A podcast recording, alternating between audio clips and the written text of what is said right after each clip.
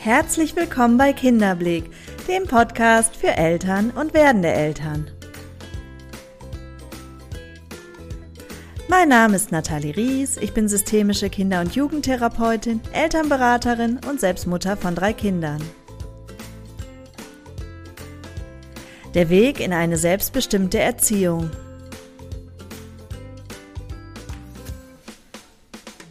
Das Leben mit deinem kleinen Schatz könnte so schön sein. Wenn, ja wenn, wenn es nicht anfangen würde, sich gegen dich zu stellen, wenn es nicht anfangen würde, nicht mehr kooperieren zu wollen, wenn es nicht anfangen würde, dauernd irgendetwas zu machen, was du nicht möchtest. Plötzlich ist so die Harmonie des ersten Lebensjahres gestört und ja, du weißt nicht, wie du damit umgehen sollst. Dein Kind wird heftig in seinen Reaktionen obwohl du ihm doch erklärt hast und das mit einer Engelsgeduld, wie wichtig es ist, dies oder das zu tun. Und egal wie oft du Nein sagst, du hast das Gefühl, es kommt überhaupt nicht bei deinem kleinen Schatz an. Und so langsam bist du mit deiner Geduld wirklich am Ende und dir gehen die Ideen aus, wie du dein Kind sanft und ohne zu viel Druck zur Kooperation einladen kannst. Ja, ich glaube, die meisten Eltern kennen den Impuls, das Kind doch mal anzuschimpfen oder doch mal für einen Moment ins Zimmer zu stecken. Keine Sorge, damit bist du nicht alleine. Heute schauen wir uns das Thema Konsequenzen und wie du damit umgehen kannst, wenn dein Kind nicht hören möchte, einmal genauer an. Hallo und schön, dass du da bist. Und heute ist es wie so eine kleine Jubiläumsfolge, denn wir haben schon die 30. Episode heute und ich freue mich total und ich bin dir so dankbar, denn ja, als ich mir überlegt habe, vor noch nicht mal einem halben Jahr, dass ich einen Podcast machen möchte, hatte ich natürlich noch überhaupt keine Idee, wo diese Reise hingeht. Und dass jetzt doch so viele von euch jede, jede Woche diesen Podcast hören und mir so ein schönes Feedback dargeben, das bereichert mich. Das ist der Grund, warum ich das mache, warum jetzt schon 30 Folgen entstanden sind. Und ja, mein Wunsch ist immer, dass ihr davon profitiert, dass ihr etwas mitnehmen könnt und das habe ich offensichtlich erreicht und wünsche mir, dass ich es auch weiterhin erreichen kann. Also danke, danke, danke. Und ja, ich hoffe jetzt, dass diese Episode auch ähm, eine Bereicherung für dich ist, denn gerade dieses Thema, glaube ich, betrifft fast alle Eltern. Denn wir kommen alle mal an den Punkt, dass das Verhalten unseres Kindes uns einfach vor eine Herausforderung stellt. Denn wir haben eine Idee davon, wie sich unser Kind verhalten soll und unser Kind hat einfach eine andere Idee. Und da kommen zwei Ideen aufeinander und da ein Kind einfach noch klein ist, ist es nicht immer leicht, ja, da einen Kompromiss zu finden oder zur Kooperation einzuladen. Und genau darum geht es heute. Ich will ganz kurz ähm, Fröbel zitieren, der sagte, Erziehung braucht Liebe und Vorbild, sonst nichts. Ob das so ist, das hoffe ich, können wir im Rahmen dieser Episode herausfinden. Ähm, auf jeden Fall ist es ein ganz, ganz spannendes Thema und ja, ihr habt es euch von mir gewünscht und jetzt steigen wir auch direkt mal inhaltlich ein. Im ersten Lebensjahr ist ja diese Erziehungsfrage noch nicht wirklich präsent, denn da gilt es prompt die Bedürfnisse des Säuglings zu erfüllen wird. Da sind auch, ich denke, die meisten Eltern sehr bemüht, ähm, ja, dafür zu sorgen, dass es dem Kind gut geht und dass alle Bedürfnisse, die geäußert werden, möglichst schnell gestillt werden. Und ja, da ist noch nicht, da gibt es einfach noch keine wirkliche Notwendigkeit, erzieherisch tätig zu werden.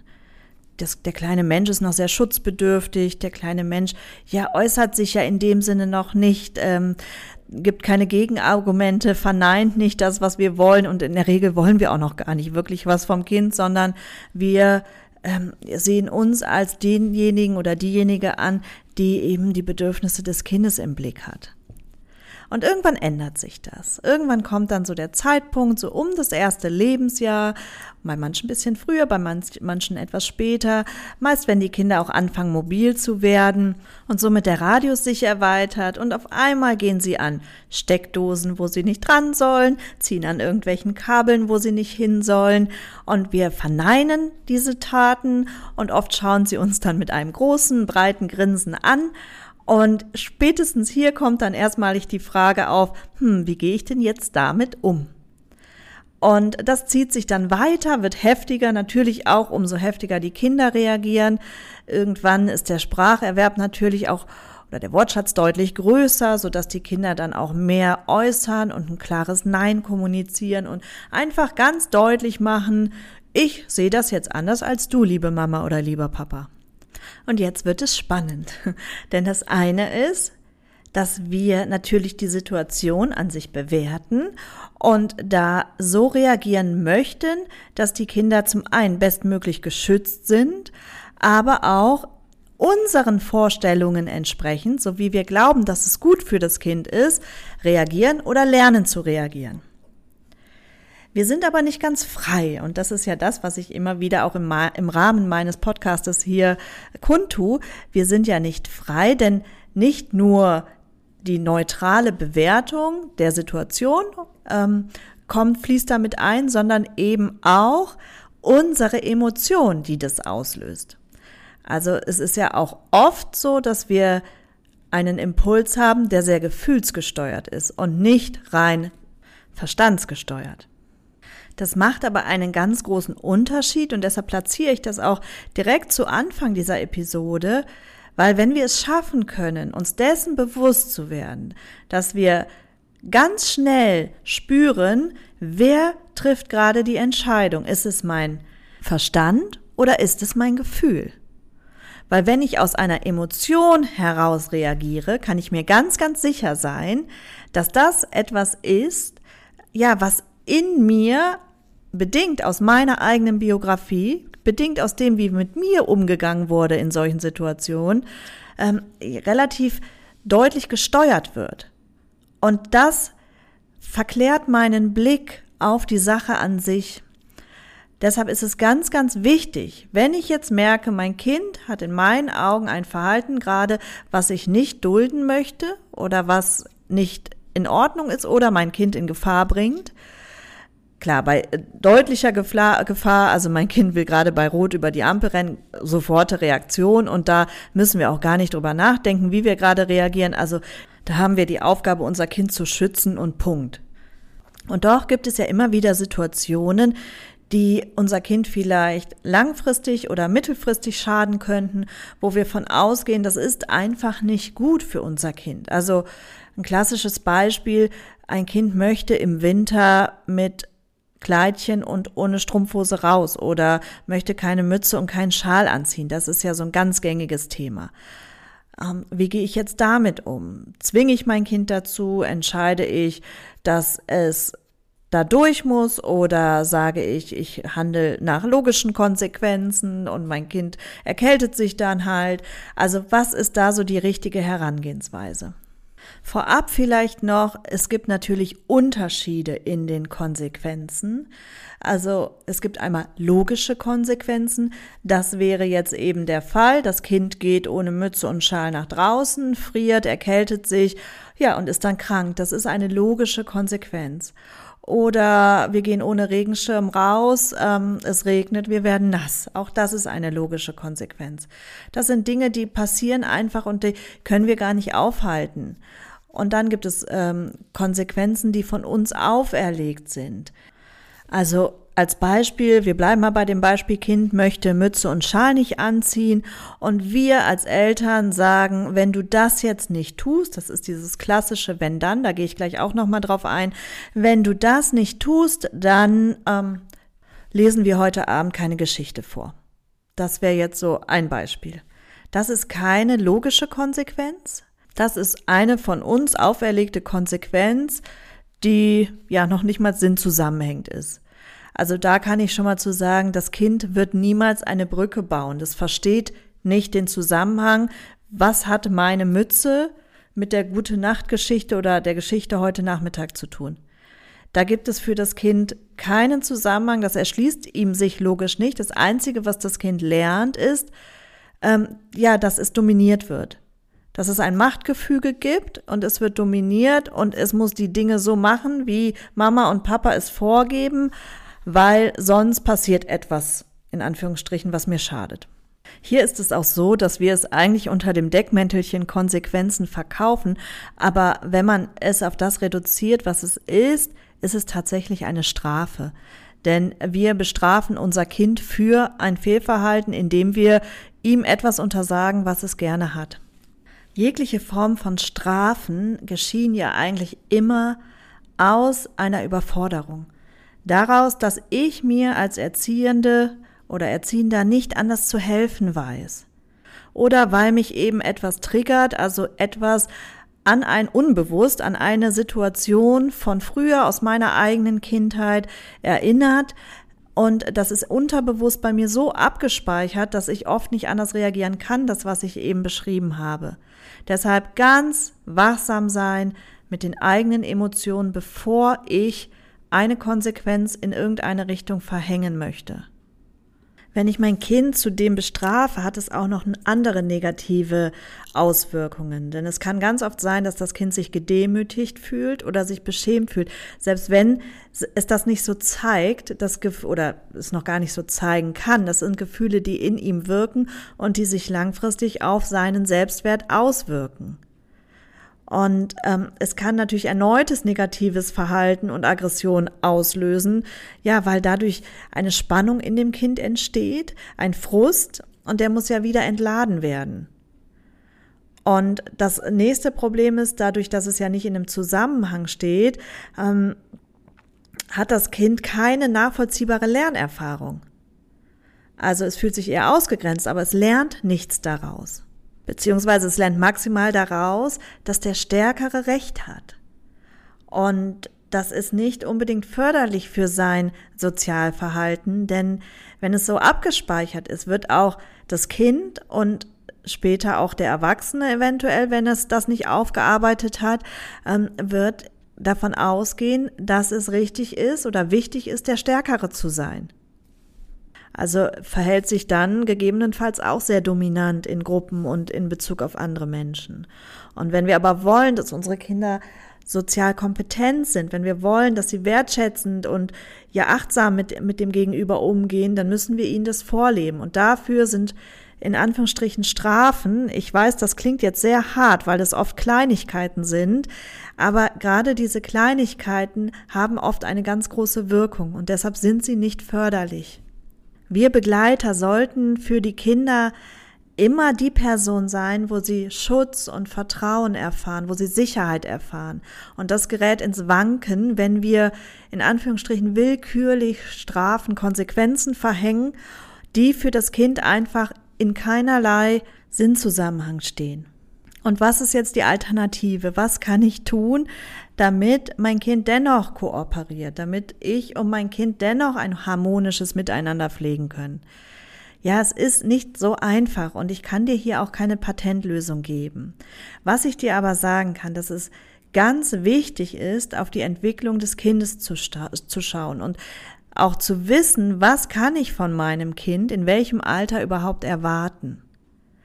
Denn ein Kleinkind zum Beispiel, was noch nicht ähm, das sechste Lebensjahr angekratzt hat, das ist noch überhaupt nicht in der Lage, Impulse zu kontrollieren zum Beispiel. Das kann Gefühlsausbrüche, Gefühlsstürme, die aus ihm brodeln, noch überhaupt nicht kontrollieren. Wenn ich jetzt aber erwarte, dass mein Kind über einen längeren Zeitraum still sitzt, wenn ich erwarte, dass mein Kind gewisse Regeln verfolgt, dann tue ich ihm Unrecht, weil es das in dem Alter noch überhaupt nicht kann. In diesem Alter, also ich sag mal so zwischen zwei und sechs Jahren, lernt ein Kind und es lernt dadurch, dass wir es liebevoll an die Hand nehmen, dass wir ihnen zeigen, wie es geht und wie es sich zu verhalten hat, in Anführungsstrichen. Also da braucht es uns als, als Coach, als führende Person, aber nicht von oben nach unten gedacht, sondern tatsächlich, ich nehme dich an die Hand und wir beide zusammen, wir gehen den Weg und ich zeige dir, wie es geht. Wie was geht, wäre jetzt die spannende Frage.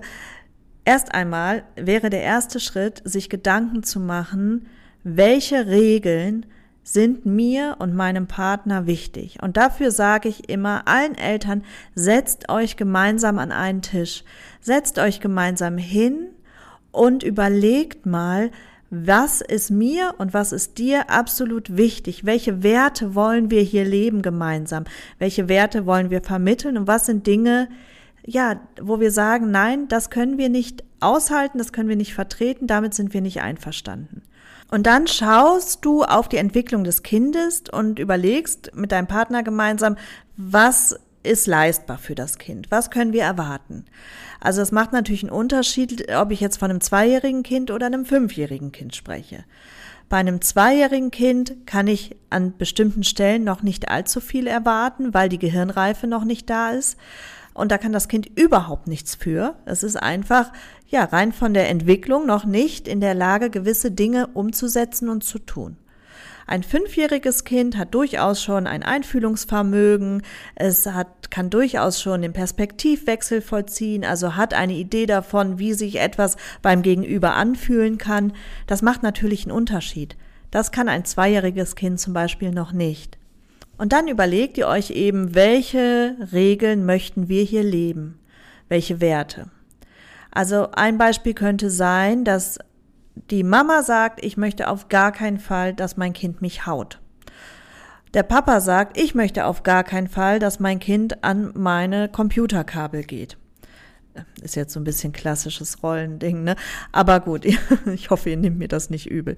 Ähm, genau, also das wären jetzt Regeln, die ihr für euch entschieden habt. Und dann hinterfragt einmal, warum?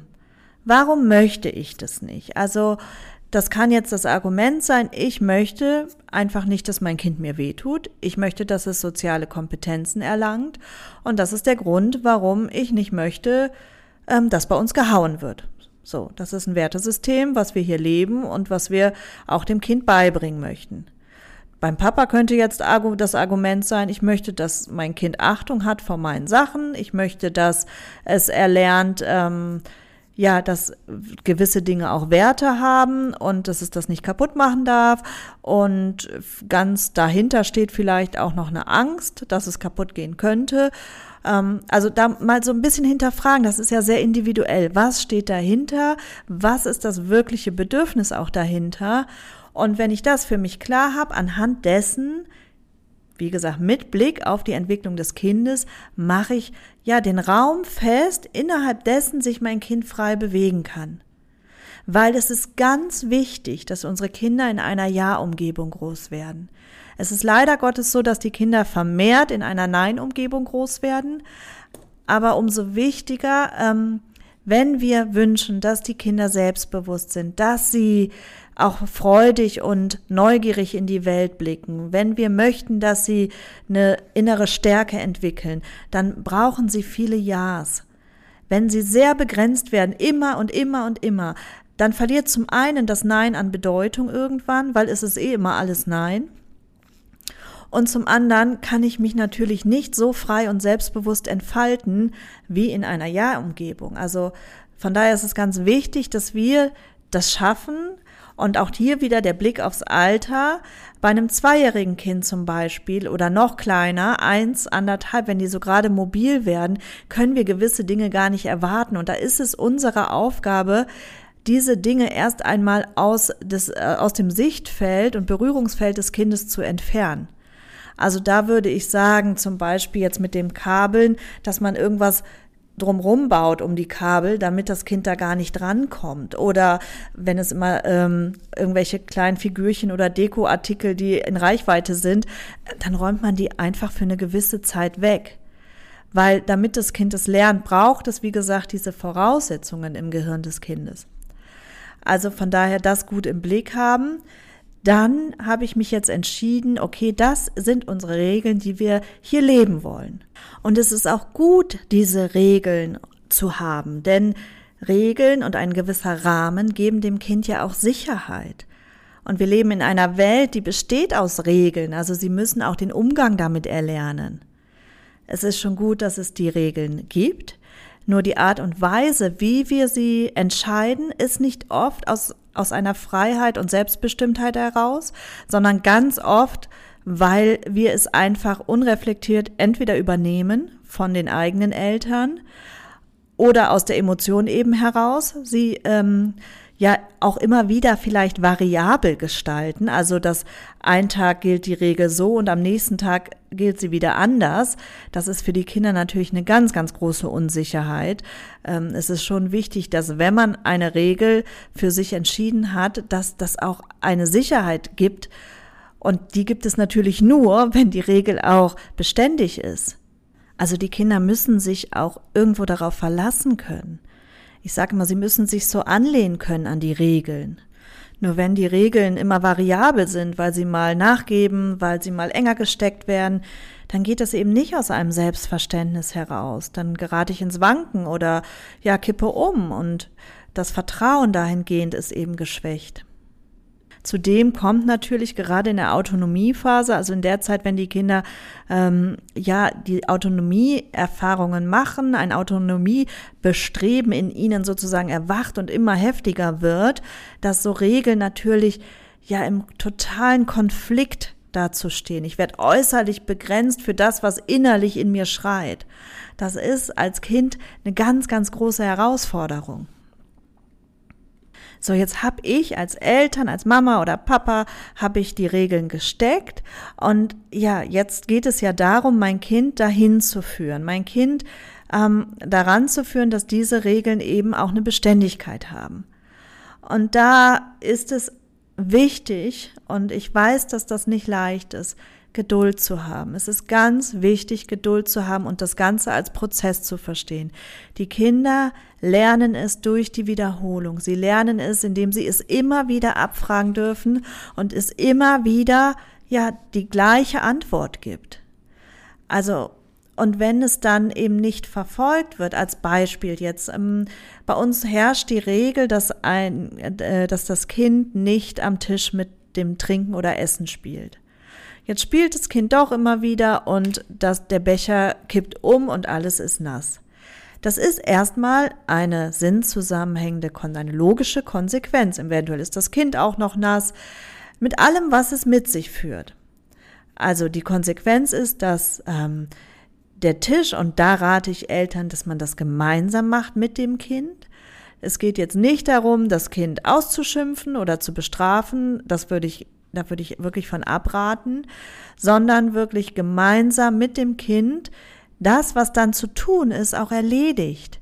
Also in dem Fall ein Lappen holen und gemeinsam das aufwischen. Eventuell muss das Kind sich umziehen oder umgezogen werden. Das finden Kinder ganz doof.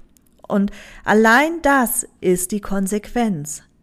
Die Konsequenz ist eben, ja, dass gewisse Dinge dann nicht so laufen und eigentlich ist die Tatsache an sich schon die Konsequenz, weil es war wahrscheinlich nicht die Absicht, unbedingt den Becher umzukippen, sondern zu schauen und auszuprobieren und zu gucken, wie weit kann ich gehen, wie weit kann ich es kippen, ähm, ja, oder vielleicht auch die Reaktion abzufragen der Mama oder äh, des Papas, also ist es wirklich eine verlässliche Regel, wie wird darauf reagiert? Und manchmal, umso heftiger wir reagieren, desto spannender in Anführungsstrichen ist es fürs Kind. Also auch dahingehend lohnt es sich, gelassen und ruhig zu bleiben. Eine weitere Regel könnte ja sein, oder haben wir eben besprochen, ähm, wir möchten nicht, dass unser Kind uns haut. Und das Kind haut aber immer wieder. Auch hier wieder einmal der Blick auf die Entwicklung des Kindes, von welchem Alter sprechen wir. Wenn ich jetzt von einem Kind spreche, was so anderthalb, zwei ist, ist Hauen ganz oft eine Form der Kommunikation.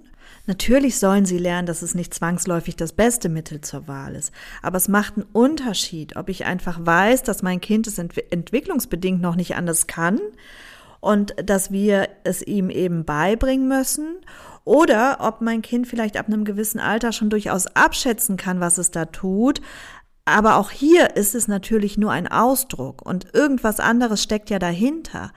Auch hier ist ja diese Form, ja, der Kommunikation, also das Hauen, ist im Endeffekt ein Hilfeschrei.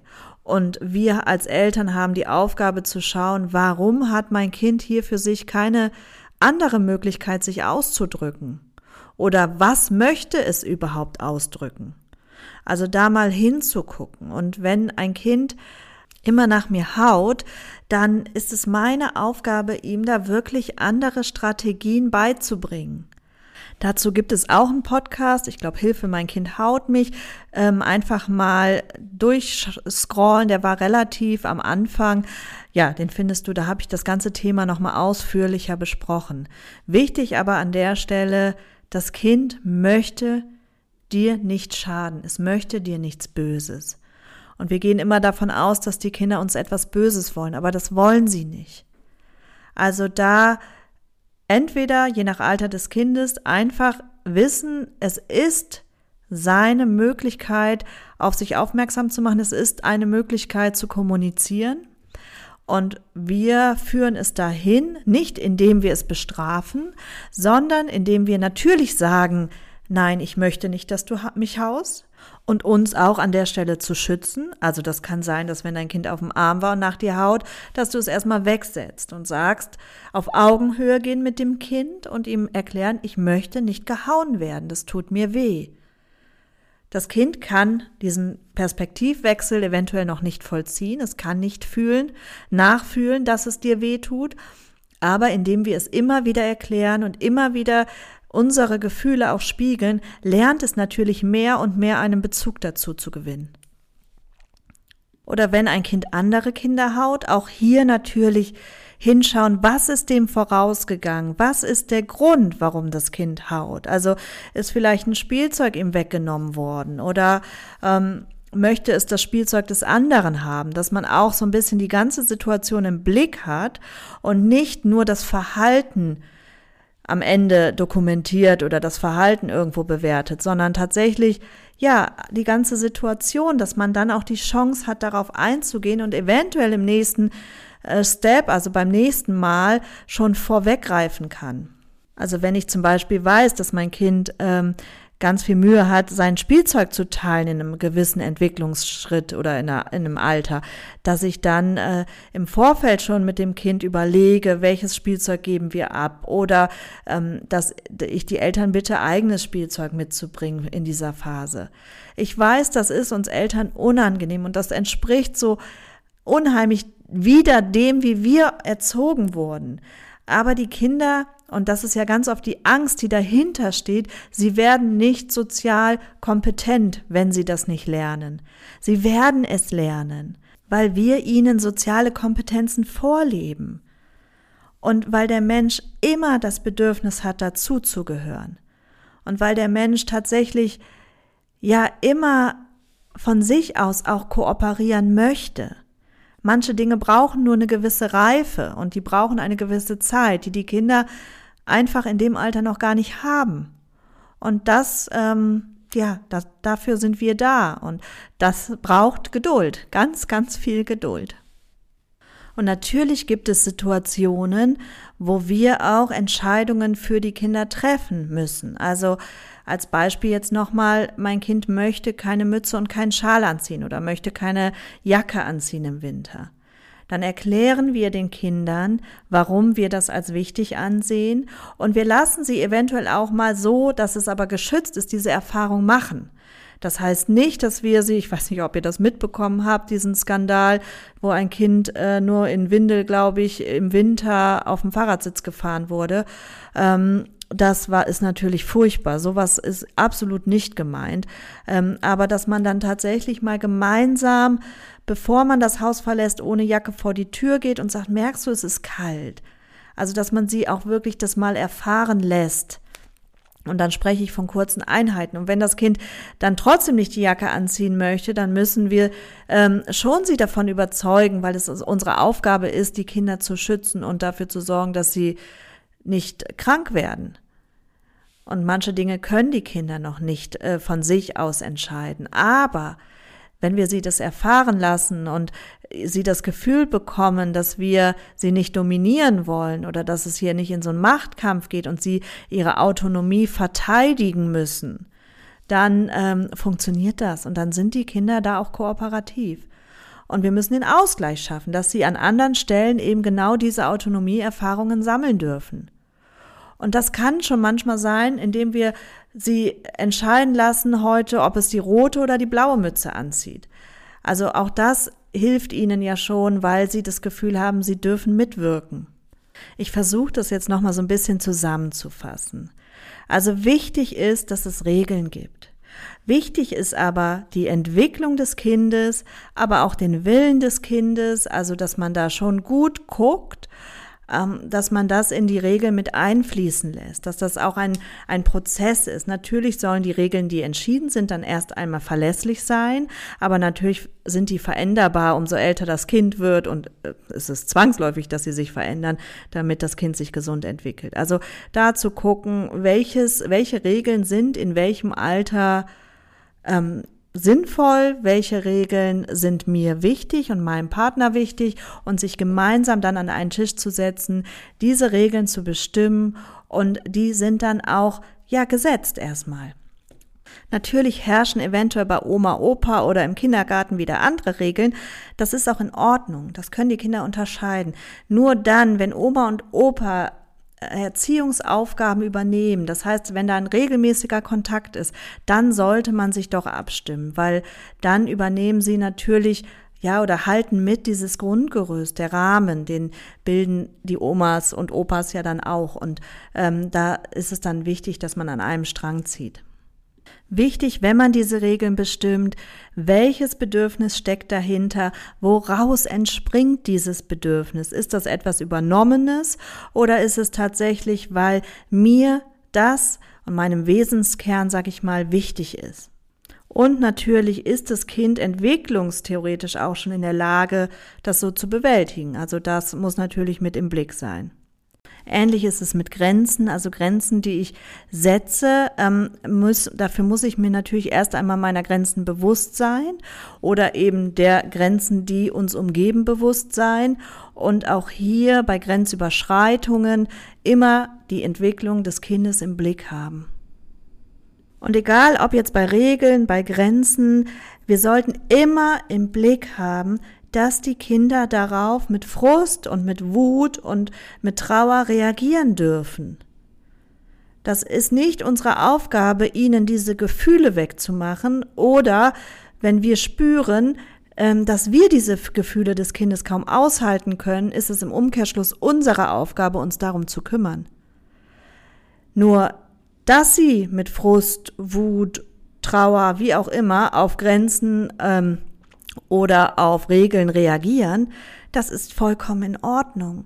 Und wie soll der Mensch lernen, mit diesen Gefühlen umzugehen, wenn er sie nie erfahren darf? Also umso wichtiger, dass er diese Erfahrungen macht, um mehr und mehr auch lehr zu lernen, ähm, ja, ich kann damit umgehen, ich kann das aushalten, das ist gar nicht so schlimm, äh, ja, und es darf alles da sein und es darf alles raus und ich bin angenommen so, wie ich bin. Von daher ist es ganz oft unser Thema, dass wir es nicht aushalten können, wenn unser Kind so reagiert. Das auch nochmal gut im Blick zu haben. Wenn mein Kind jetzt trotzdem Grenzen überschreitet oder Regeln missachtet, dann auch wieder die ganze Situation ins Blickfeld nehmen. Was ist dem vorausgegangen? Was ähm, war los bei meinem Kind? Will es mir eventuell etwas anderes sagen? Ist irgendein Bedürfnis an der Stelle nicht erfüllt? Oder will es einfach nur abfragen? Will es die Sicherheit spüren? Will es eine Verlässlichkeit überprüfen? Auch das ist oft die Motivation, weil sie ja erst lernen müssen, was sind überhaupt Regeln, was sind überhaupt Grenzen. Also das auch ihnen erlauben, das immer wieder abzufragen, was nicht heißt, dass wir die Tatsache erlauben. Grundsätzlich gilt immer Tat vom Täter trennen. Immer das, was das Kind tut, hat nichts mit meinem Kind zu tun. Also ich kann die Sache, die mein Kind da gerade missachtet, sage ich jetzt mal, kann ich nicht gutheißen. Und trotzdem muss ich meinem Kind das Gefühl geben, es ist immer bedingungslos geliebt. Also da gut und wachsam zu sein, äh, dass wir das trennen. Natürliche Konsequenzen auch als das Stehen lassen, das ähm, ist das, was ich eben sagte mit dem Becher zum Beispiel, ne? dass das im Grunde reicht. Das Kind hat die Erfahrung gemacht, dass es Konsequenzen hat und es wird daraus lernen. Wenn ich den Becher umkippe, bin ich nass. Dann muss ich mich umziehen, dann muss ich das und das und das verfolgen. Ähm, und das nervt die Kinder. Das wird irgendwann sein, dass sie daraus andere Wege gehen. Von mir auferlegte Konsequenzen sollten auch immer im logischen Zusammenhang stehen. Also als Beispiel jetzt, wenn ich, ähm, wie gesagt, morgens meine Mütze nicht anziehen will und deshalb abends keine Geschichte vorgelesen bekommen habe, das ist für ein Kind überhaupt nicht nachvollziehbar. Wenn ich aber die Mütze nicht anziehe und wir deshalb nicht auf den Spielplatz gehen können, dann wäre das eine Konsequenz, die ähm, im direkten Sinnzusammenhang steht, weil das Kind schon lernt, okay, eine Regel bei uns ist, wir verlassen das Haus im Winter nur mit Mütze. Und auch hier wieder gut das Gesamtbild fassen. Also worum geht es meinem Kind gerade? Ist es vielleicht doch nur ein Autonomiebestreben? Dann könnte es schon reichen, wenn ich ihm eine Auswahlmöglichkeit lasse. Oder an anderer Stelle dieses Bedürfnis nach Autonomie befriedige. Ja, also ich hoffe, dass das so ein bisschen klar wurde. Das ist sehr, sehr umfangreich. Ich weiß, es gibt ganz, ganz viele individuelle Situationen, die ihr jetzt gerne besprochen wissen würdet. Ähm, das geht natürlich im Rahmen dieser Episode nicht. Was ich euch natürlich anbieten kann, dass ihr einen individuellen Beratungstermin mit mir macht dass ihr mich kontaktiert und mir Fragen, eure Fragen stellt, dann können wir gerne erstmal ein kostenloses Erstgespräch machen, um dann zu gucken, ob ihr, ähm, ob es sich lohnt, zu mir in die Beratung zu kommen. Ja, das wäre eine Option, die ich euch anbieten kann. Ansonsten gibt es am Dienstag, nächste Woche, am 9.11. 2021, für all diejenigen, die den Podcast vielleicht erst im nächsten Jahr hören, ähm, gibt es einen Vortrag zum Thema Autonomie, zum Thema Trotz und Wut verstehen lernen. In diesem Vortrag spreche ich nochmal ganz ausführlich über diese Autonomiephase, Phase darüber, warum die Kinder in dieser Zeit tatsächlich oft gar nicht anders können. Wir schauen uns die Entwicklung des Kindes an, die Entwicklung im Gehirn des Kindes an, die Entwicklung der sozialen Reife und ja, daraus wird sich ganz, ganz viel erschließen, glaube ich. Wer da noch ähm, dran teilnehmen möchte, das, wir sind schon eine recht große Runde, aber kann das gerne machen. Es ist ja online. Das heißt, ihr könnt euch anmelden über unser Kontaktformular. Das verlinke ich euch hier ähm, in den Show Notes oder ähm, ja, geht einfach auf unsere Homepage www.kinderblick.info. Da findet ihr alle Informationen dazu. Wenn dir diese Episode gefallen hat, dann freue ich mich ganz, ganz doll über eine Bewertung oder ein Feedback. Du kannst mich über Instagram anschreiben, at Kinderblick, über Facebook, at Kinderblick oder wie gesagt, unser Kontaktformular ausfüllen. Ich freue mich, wenn ich ein Feedback bekomme oder du diesen Podcast hier bei Spotify oder iTunes bewerten möchtest. Ja, da wäre ich dir sehr, sehr dankbar, weil das immer ja, der Lohn meiner Arbeit ist. Ich danke dir fürs Zuhören bis hierhin. Ich wünsche dir jetzt eine wundervolle Woche, viele, viele schöne Glücksmomente mit deinem Kind, mit deiner Familie und ich freue mich nächste Woche, wenn wir wieder Zeit miteinander verbringen. Bis dahin, alles Liebe, deine Nathalie.